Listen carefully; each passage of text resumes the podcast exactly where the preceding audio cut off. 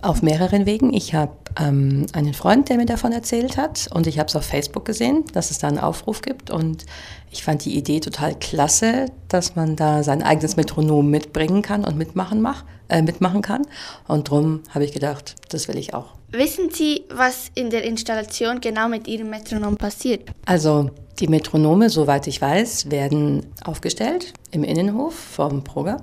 Und nachher dann, vermute ich, auf ein Zeichen lassen alle gleichzeitig das Metronom los, also den Zeiger vom Metronom. Und ähm, das Stück beginnt dann, wenn alle Metronome dabei sind. Und das Stück ist dann fertig, wenn kein Metronom mehr spielt. Was haben Sie für ein Metronom? Ein ganz altes aus Holz. Wie funktioniert das? Das ist eine ganz gute Frage. Ich weiß nur, dass unten drunter ähm, bei dem Zeiger ein Gewicht ist. Das macht, dass der Zeiger hin und her wackelt.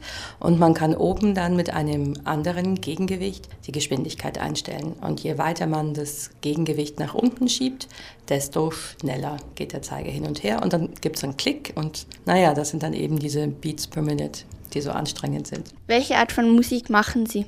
Ich mache ganz viel verschiedene Musik. Vor allem arbeite ich viel mit Sängerinnen und Sängern. Und ich spiele selber aber Querflöte und Klavier. Spielen Sie in einer Band oder in einem Orchester oder einfach so alleine?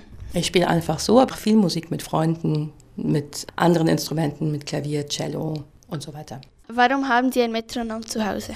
Weil es ohne gar nicht geht. Wenn man richtig gleichmäßig Töne spielen will, schnelle Töne genau im Takt bleiben, vor allem bei schnellen Stücken, aber auch bei langsamen Stücken, braucht es manchmal so den Taktgeber von außen, mit dem man überprüfen kann, ob man wirklich noch im richtigen Metrum ist.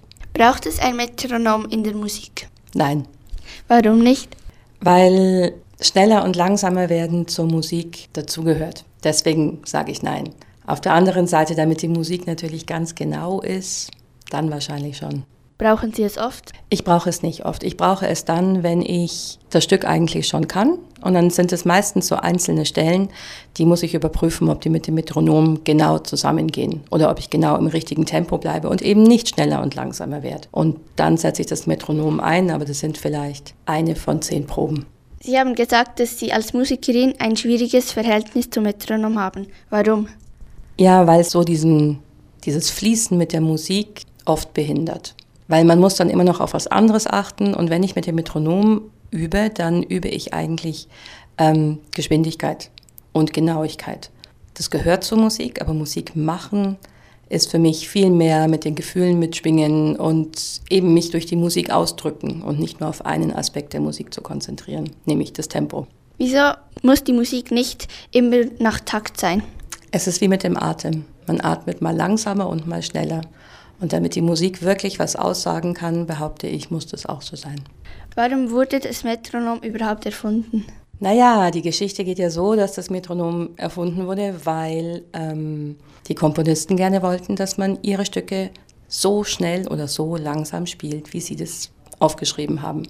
Und damit man das ein bisschen eichen kann, also damit es alle gleich schnell machen, hat dann der Herr Melzel, glaube ich, zur Zeit von Beethoven, soweit ich weiß, das Metronom erfunden. Und ähm, die Musiker haben sich beschwert, die fanden das ganz furchtbar.